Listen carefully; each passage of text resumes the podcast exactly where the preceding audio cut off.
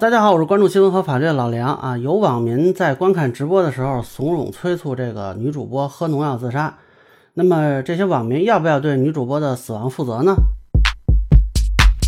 那么在十月十五日的时候呢，一个叫罗小猫猫子的女主播在直播的时候，就谈到了自己的一些感情问题吧。啊，有的这个网民啊就起哄，结果呢，这个罗小猫猫子后来是喝农药自杀了。那么经抢救无效，最后是。不幸离世啊，这个非常让人惋惜。那咱们看后来的这个视频截图，有人跟他说让他赶紧喝什么的。呃，这个呢，根据媒体报道，这个罗小猫猫子在视频里曾经说过自己有抑郁症。那他的母亲现在是表示将追究这个起哄者的法律责任。啊，当然这个催他自杀的网民都属于是极度缺德啊。这个，呃，那么法律上怎么看呢？我觉得分三个层面说。首先，刑事层面啊，我看也有律师说这个涉嫌构成故意杀人，但是我觉得这恐怕没戏，因为你故意杀人呢，需要有刑事层面的主观故意和客观方面的行为。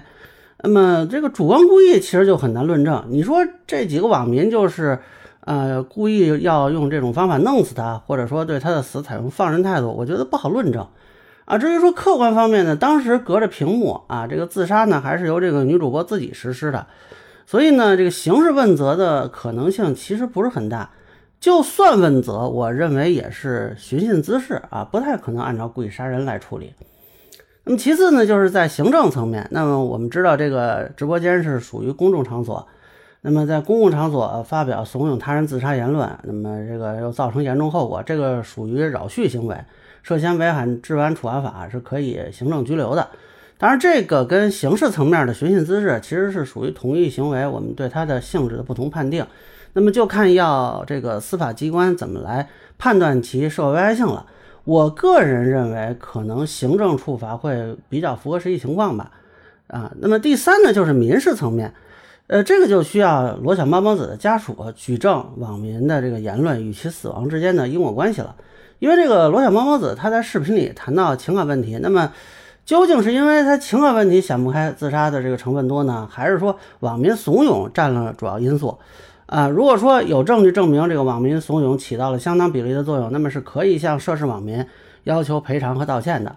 啊，最后呢，我还补充一点说，就现在好像没有什么人提到，其实呢，要说民事追责，我觉得涉事直播平台也是有责任的。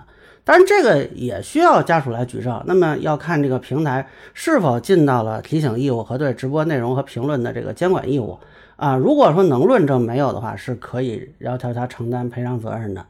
那么以上呢，这就是我对网民怂恿女主播自杀事件的一个分析啊。个人浅见难免疏漏，也欢迎有不同意见小伙伴在评论区和弹幕里给我留言。如果您觉得我说的还有一点参考价值，您可以关注我的账号老梁不郁闷，我会继续分享更多关于新闻和法律的观点。谢谢大家。